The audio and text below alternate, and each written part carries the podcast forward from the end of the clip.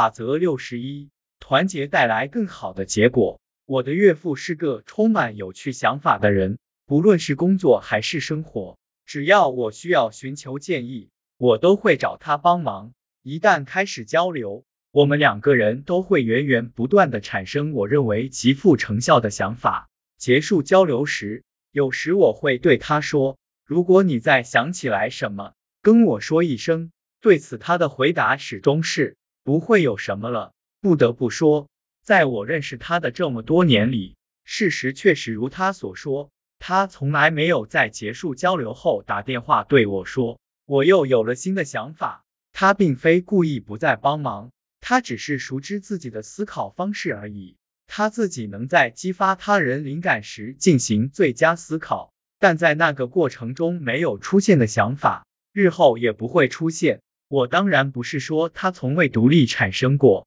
原创的想法，恰恰相反，他总是源源不断的产生灵感。然而，对于那些他原创的想法，他甚至希望由其他人表述出来，以此帮助双方建立可以合作的默契。他会仅仅出于这种目的就与几个朋友交流，每次他都会选择最合适的交流对象。按照我的经验，几乎没有人能在不听取他人意见的情况下，就将一个概念雏形转变为具有可行性的模型。与其他人合作时，至少在获取创意方面，几乎所有人的思考都会变得更出色。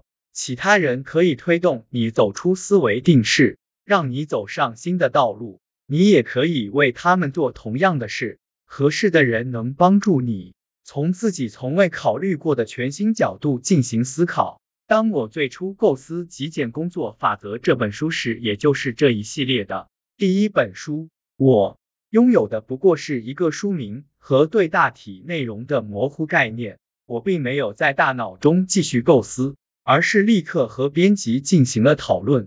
我们共同确定了那本书以及系列图书的概念。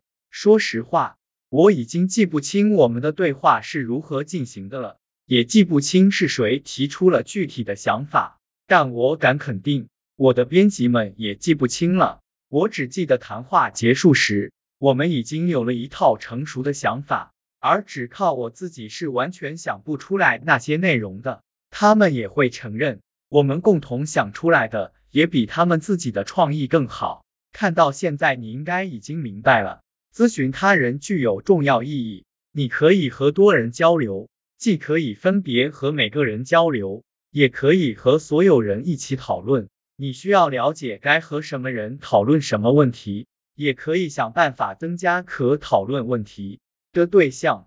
不同的人可能会为解决不同的问题提供帮助。这些年里，我搞清楚的另一个问题是，人们喜欢被征求意见，至少那些较善于讨论的人如此，也喜欢讨论各种观点。当我咨询一个人的意见，并且表示对方的意见很有价值时，我还从来没有被人拒绝过。